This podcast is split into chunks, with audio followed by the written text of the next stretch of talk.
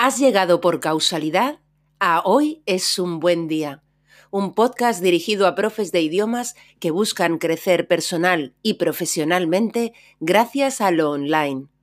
Aquí, Lola Gamboa compartirá tips, estrategias e inspiración para que logres crear un trabajo a tu medida que te permita vivir bien de tu pasión docente, desde cualquier lugar y sin intermediarios. ¿Has tenido que trasladar rápido y corriendo tus clases grupales de idiomas al online y estás padeciendo el estrés de tener que lidiar con la tecnología así a salto de mata? ¿Sientes que te falta tiempo para aprender las nuevas herramientas y la paciencia de gestionar los problemas que se dan en la práctica dentro de la clase? Bien, pues hoy es un buen día para un pequeño consultorio de crisis. Soy Lola Gamboa y te doy la bienvenida a Hoy es un buen día, un podcast dirigido a profes de idiomas que buscan crecer personal y profesionalmente desde la simplicidad y con conciencia. Estos días está siendo bastante frecuente que reciba consultas especialmente de profes amigos que saben que pueden recurrir a mí, sobre las herramientas para impartir las clases online en directo a grupos. Muchos habéis tenido que dar de pronto ¿no? el salto que llevabais postergando quizá desde hacía tiempo y esto veo que tiene cosas muy buenas, aunque también os ha impuesto un ritmo de aprendizaje algo contrarreloj y ha supuesto trasladar al online a alumnos que tampoco estaban precisamente preparados para ello. Entre mis amigos tengo profes de todo tipo, no solo de idiomas. Tengo profes de universidad, eh, de institutos, de academias, profes autónomos, mi pareja, por ejemplo, y su pequeño colegio, es un colegio que se llama un Sixth Form, que es eh, un colegio que prepara la selectividad inglesa, los A-Levels, aquí en Málaga. Bueno, pues ellos han trasladado, lógicamente, todas sus clases a lo online. Y realmente tenerle en el salón, aquí al lado, impartiendo docencia, pues me aporta una experiencia muy interesante, eh, ya que veo cómo va evolucionando día tras día en la gestión del aula y sobre todo en seguridad. Lo bueno de haber hecho el salto en plancha a las herramientas online, eh, que es lo que os está pasando a muchos, ¿no? Es que, bueno, pues no habéis tenido prácticamente opción, ¿no? Había que hacerlo y muchos, eso, pues o lo habéis hecho o estáis en ello. Habéis tenido que saltaros la barrera del miedo o la barrera del respeto por la tecnología y estáis aprendiendo mm, a marchas forzadas. En parte por esto y también porque ya lo tenía previsto, he preparado en estos días un descargable gratuito que es una mini guía para impartir clases online grupales en directo. Las grupales son, en mi opinión, el gran reto. Y ya sabes que yo siempre te he hablado de ellas como la manera, en mi opinión, inteligente de hacer la transición al online. Ello, como siempre, sin perjuicio de que si a ti lo que te van son las particulares, sigas haciendo lo que más te gusta. Bien, encontrarás la mini guía en mi web, en educaciondigital.es, en el apartado de recursos. Y de verdad me, me, encantará saber qué te parece cuando la descargues. Son 12 consejos, trucos o tips que he pensado que podrían servirte en los primeros momentos como profe online de idiomas, en nuestro caso para grupos. Eh, pero ten en cuenta una cosa, y es que esos 12 consejos parten de un escenario que es el mío, es decir, el de una profe de inglés que da clases a adultos que eligen formarse voluntariamente y que están preparados para asistir a clases online, es decir, que tienen conexión estable a Internet y han optado por esta modalidad para formarse, es decir, no les ha venido impuesta por las circunstancias. Ellos son mi público objetivo, mi público ideal. Y aún así, con este alumnado así hecho como a medida para mí, impartir clases online requiere, oye, armarse de cierta paciencia y permitirse aprender a gestionar la clase en un escenario bastante diferente. Pero la cuestión que está pasando ahora mismo es que muchos habéis hecho el pase al online con los alumnos que ya teníais que no tienen por qué ser los alumnos, los alumnos que tendríais si tuvierais un negocio online de idiomas en el futuro. ¿no?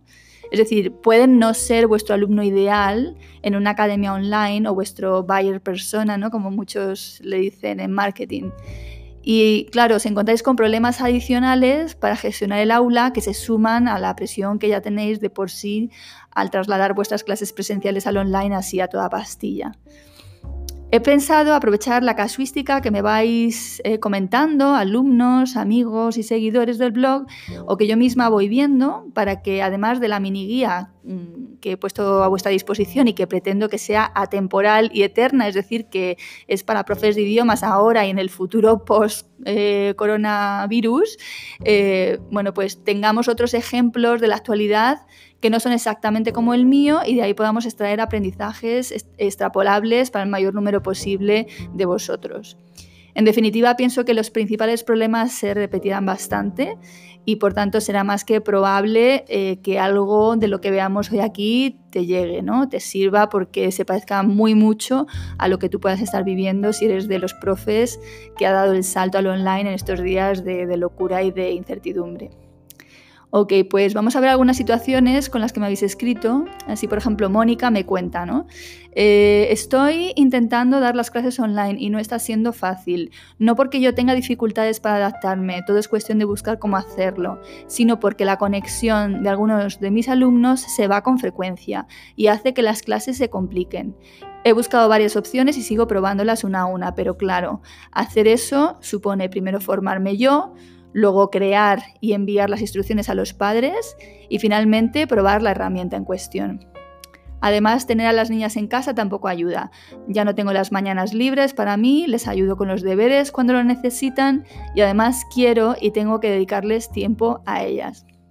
Entre todas tratamos de hacer actividades juntas para hacer este aislamiento lo más llevadero. Bueno, eh, como ves, este es precisamente el caso que comentaba antes, ¿no? Eh, Mónica da clases grupales a niños y bueno, también por eso para mí es un caso más delicado, porque yo no, yo no doy clases a niños, ¿no? Eh, aquí tenemos que meter en la ecuación a, los, a las madres y a los padres y coordinarnos con ellos. Eh, bueno, pero para empezar, lo que hay es un problema de falta de tiempo. Al querer dar una respuesta rápida e inmediata para todos los alumnos que ella ya tenía en lo presencial. Eh, claro, eh, al pasarte al online, eh, realmente aquí lo que hay es una transición, ¿no? Y una transición requiere su tiempo. tiempo es un recurso aparentemente escaso estos días, dada la urgencia, o más escaso todavía, dada la urgencia, cosa que en muchos de vuestros casos a su vez se complica al tener a vuestros propios peques en casa demandando atención para sobrellevar mejor el encierro. Quizá es cuestión de plantearte o de que te plantees en qué medida la solución no puede esperar una semana o dos. Es decir, lo que tú precises para estar segura o seguro de la herramienta o de la estrategia que vas a seguir y definir creativamente la tipología de, alumnos, ¿no? una nueva tipología de alumnos eh, en base a su propia capacidad para seguir clases online en directo. Es decir, habrá alumnos que encajen en el perfil de alumno que puede seguir clases online grupales en directo y estimo que probablemente sean la mayoría. Y alumnos que no, que no encajen.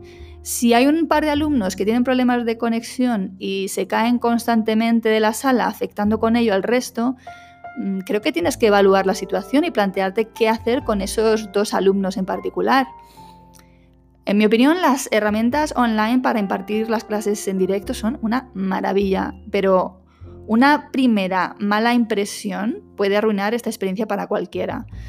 En, primer lugar, para ti, que seguramente sufres cuando ves estos problemas técnicos y, quieres intentar solucionarlos ¿no? y quieres dar calidad.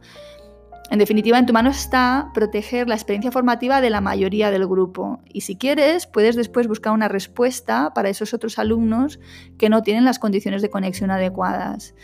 Tendrás que buscar fórmulas alternativas. Es un momento idóneo para ponerse creativo y pienso de corazón que nuestra mente es un maquinón generador de ideas si le das el, el fuel necesario.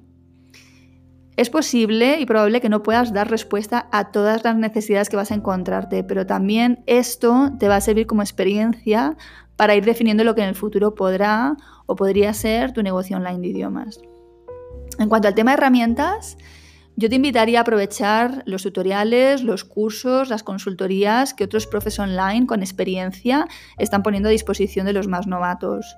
Si tenemos un problema de falta de tiempo, que es el caso, contar con ayuda te va a ahorrar muchos quebraderos. Seamos inteligentes en la gestión de esta crisis barra oportunidad.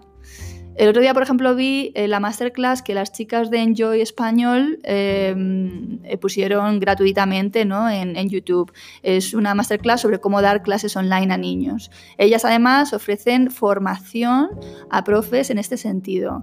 Aprovechemos los recursos que otros ponen a nuestra disposición para resolver nuestro problema, porque si lo intentamos resolver todo solo, pues eh, crece el estrés ¿no? y crece la frustración. Y bueno, hablando de oportunidad, Enlazo ahora con otra consulta de una profe de mi grupo de mentoring que planteaba en el foro del grupo. Eh, decía, ciertamente, como decía Lola, ahora más que nunca, el online es la mejor opción para seguir con nuestra labor docente. Pero a la vez, ahora me entra la duda de si la gente va a ver el uso del online como algo oportunista. Me gustaría saber qué pensáis al respecto. Este es un temazo. Entiendo perfectamente lo que plantea Alicia. Yo misma, que llevaba casi un mes anunciando mi webinario gratuito para ser profe de idiomas online más allá de Skype, antes del estallido de, toda la crisis, tuve el temor de que se me pudiera tachar de oportunista por estar ofreciendo esa formación justo en ese momento, ¿no? como si quisiera aprovechar la desgracia ajena para hacer caja. Mira, es innegable que los que estábamos ya en lo online jugamos con ventaja ahora mismo. Pero honestamente, preferiría que no hubiera coronavirus y que todo siguiera como antes. Pero, pero, de qué estamos hablando? Ya está nuestra mente jugándonos malas pasadas con creencias limitantes para no hacer las cosas que en realidad queremos hacer. Lo que está ocurriendo en realidad, gracias a la formación online, es que le damos la vuelta a la crisis y aportamos soluciones. Los alumnos del colegio de Alex, de mi pareja, están preparando, como te decía antes, los A-Levels. Y de no haberles ofrecido esta oportunidad de pasar online, sus estudios se habrían visto cortados y relegados al autoestudio con soporte por correo electrónico o por WhatsApp, como están haciendo la mayor parte de los colegios. Bueno, WhatsApp no creo que lo incluyan. En el caso de Alex sí, ¿vale? Em, sus alumnos echan de menos sus clases presenciales, esto es obvio, pero están súper agradecidos porque sus profes han buscado la manera de dar continuidad a las clases en un momento tan crucial como este dentro de sus vidas educativas. Ok, pues otro ejemplo que te voy a poner es el de Isabel, que es una profe en una escuela oficial de idiomas. Ella me cuenta lo siguiente. Tenemos instrucciones de seguir la formación online, eso sí, cada cual que se apañe como pueda, ya que formación per se no nos están dando, sino que si ya eras tecnológico te será más fácil y si no, pues se te hace un mundo. El último día que fuimos al centro, en una mañana, una compañera que sí maneja todo esto nos dio una clase acelerada para poder empezar, pero claro, cuando estás sola en casa y no te funcionan las cosas es muy frustrante. Luego está el hecho de que depende mucho del alumnado que tengas. Claro, en mi caso no es que sea mi negocio y los alumnos me hayan elegido a mí, pero sigo teniendo las mismas dificultades. Aparte de mis limitaciones y que la conexión de internet que tengo al ser una línea doméstica pues no tiene prioridad en las comunicaciones, tengo alumnos que están con los niños en casa, alumnos que no tienen ordenador o que tienen que cuidar a familiares mayores. Y también tengo bastantes que se dedican precisamente a las profesiones que ahora mismo están en la primera línea. Militares, bomberos, enfermeras, auxiliares de enfermería, médicos, asistencia a la tercera edad, etc. Con este panorama yo he optado por ponerles tareas para que hagan cuando puedan o quieran, pero no ponerles la presión de tener que conectarse a una hora determinada. Incluso si cambiáramos nuestra hora habitual de clase, por si les apetece desconectar del confinamiento, que lo hagan, pero que no vean esto como una obligación. Ojalá me manejara la mitad de bien que tú con las herramientas digitales, pero te digo de verdad que es súper frustrante ponerte con toda tu voluntad y que no haya manera. Por ejemplo, mi centro tiene la licencia del Genially para hacer presentaciones. Pues yo lo he dado por imposible porque ni siquiera haciendo una prueba de editar una plantilla, escribiendo chorradas, funciona la aplicación. Encima, después se lo mandas a los alumnos y no saben usarlo. En fin, no te aburro más con mis frustraciones tecnológicas, tomo nota de tus propuestas y a ver si consigo que al menos alguna herramienta no me venza y poder irlas usando. El testimonio de Isabel toca muchos puntos interesantes. Eh, ves que se repite el problema de alumnos no preparados y en algún aspecto este testimonio se parece mucho al de otros profes que conozco que trabajan dentro del sistema reglado. Las instituciones educativas no tienen a priori la agilidad ni los medios para reaccionar rápidamente Em, eh, como lo tienen pues, las empresas privadas o pequeñas empresas como la mía y bueno, pues lo dejan en manos de los profes, a la vez que también veo que en ocasiones les ponen cortapisas. Hay cosas que no se pueden hacer, hay cosas que no te las dejan hacer, no vaya a ser que innoves en demasía, ¿no? Eh, una súper buena amiga mía, eh, que es profesora en la universidad y que está dispuesta a poner en marcha un sistema online de clases pregrabadas para dar continuidad a las clases de su departamento, se encuentra con la barrera de los otros profesores, que probablemente por temor o por comodidad en definitiva, se resisten a hacer este esfuerzo de grabar sus clases. Y como no es posible que solo ella haga algo que pondría en entredicho la actitud del resto del profesorado, pues ¿cuál es la solución? Que no se haga. Menos mal que, por un lado, mi amiga es muy, muy perseverante y si me está escuchando se estará riendo y que sobre todo otras universidades lo están haciendo, dejándoles en mal lugar y entonces, claro, hay que hacerlo, ¿no? Hay que, hay que poner esto en marcha. Pero requiere hacerle frente al status quo muchas veces, ¿no? Además, y bueno, con todo el respeto, hay otro tema eh, delicado y es el de los profes que al pertenecer al sistema educativo no quieren invertir recursos económicos propios en formarse, sino que sea el sistema el que se lo proporcione, ¿no? el que le dé la formación. Y traigo aquí a colación un tuit de una profe que hace unos días leí y que decía, a los profes que se desviven por hacer webinarios para la clase online, os digo, la formación que os la proporcionen vuestros centros, que sea parte de vuestra jornada laboral y que su realización esté remunerada. Ya te digo, entiendo y respeto todas las posiciones, si bien como autónoma reconozco que me cuesta compartir esta postura, ¿no? Eh, porque todo mi sistema personal se basa en la proactividad. El mundo se tambalea estos días y está en nosotros arrimar el hombro. Pero es más, nada está garantizado y lo estamos viendo. ¿Quién te garantiza que vas a seguir siendo funcionaria o funcionario? ¿Y qué te hizo ser profe en primer lugar? ¿O que vas a estar contratado por, quien estés contratado ahora mismo? Siempre es mejor estar mejor preparado. Y espero que no suene regañona porque lo digo con mucho cariño. Eh, yo desde aquí felicito a Isabel porque ella se preocupa y se ocupa en buscar soluciones. Em, está viendo la manera de ayudar a esos alumnos, se apuntó a mi webinar, me ha escrito contándome su problema. En definitiva, el éxito es un trabajo de equipo, como dice mi mentora, nunca sabes quién puede darte la clave, ¿no?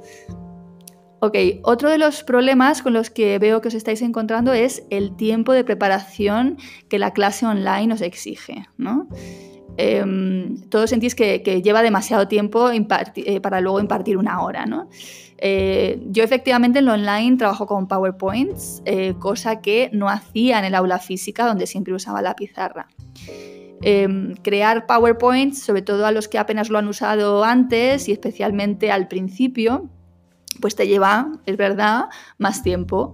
Pero es lo que siempre ocurre cuando creas tus clases por primera vez. Es decir, la primera clase puede que no te salga cuenta, ¿no? que no te salga rentable, porque tienes que mm, bueno, tener en cuenta las horas de preparación, pero una vez creada la clase la vas a usar, la vas a reutilizar muchas veces y así es como la haces rentable. ¿no? Em, además, el PowerPoint trae muchísimas cosas buenas bajo el brazo, eh, da mucha calidad a la clase y la verdad que ahorra tiempo de aula, por ejemplo, en las correcciones, ¿vale? En vez de invertir tiempo corrigiendo en voz alta y escribiendo en la pizarra, pues ya lo, se lo pones en, la diapositiva y puedes emplear luego ese tiempo que, has ganado en cosas más productivas para los alumnos. Em, lo mejor de lo que está pasando es que si ya estabas valorando pasarte al online, pues nada, esto ha ocurrido de la noche a la mañana y ahora lo que toca es perseverar y ganar calma y confianza, algo que va a venir poco a poco. sé pragmática, sé pragmático, evalúa la situación y aporta soluciones creativas para poder ayudar al mayor número posible de alumnos a la vez que te ayudas a ti mismo o a ti misma.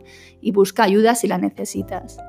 Siempre digo que dentro de lo que es montar un negocio online, impartir las clases en directo y hacerse con las herramientas para ello, suele ser lo que más os preocupa cuando en realidad es solo una parte del proceso.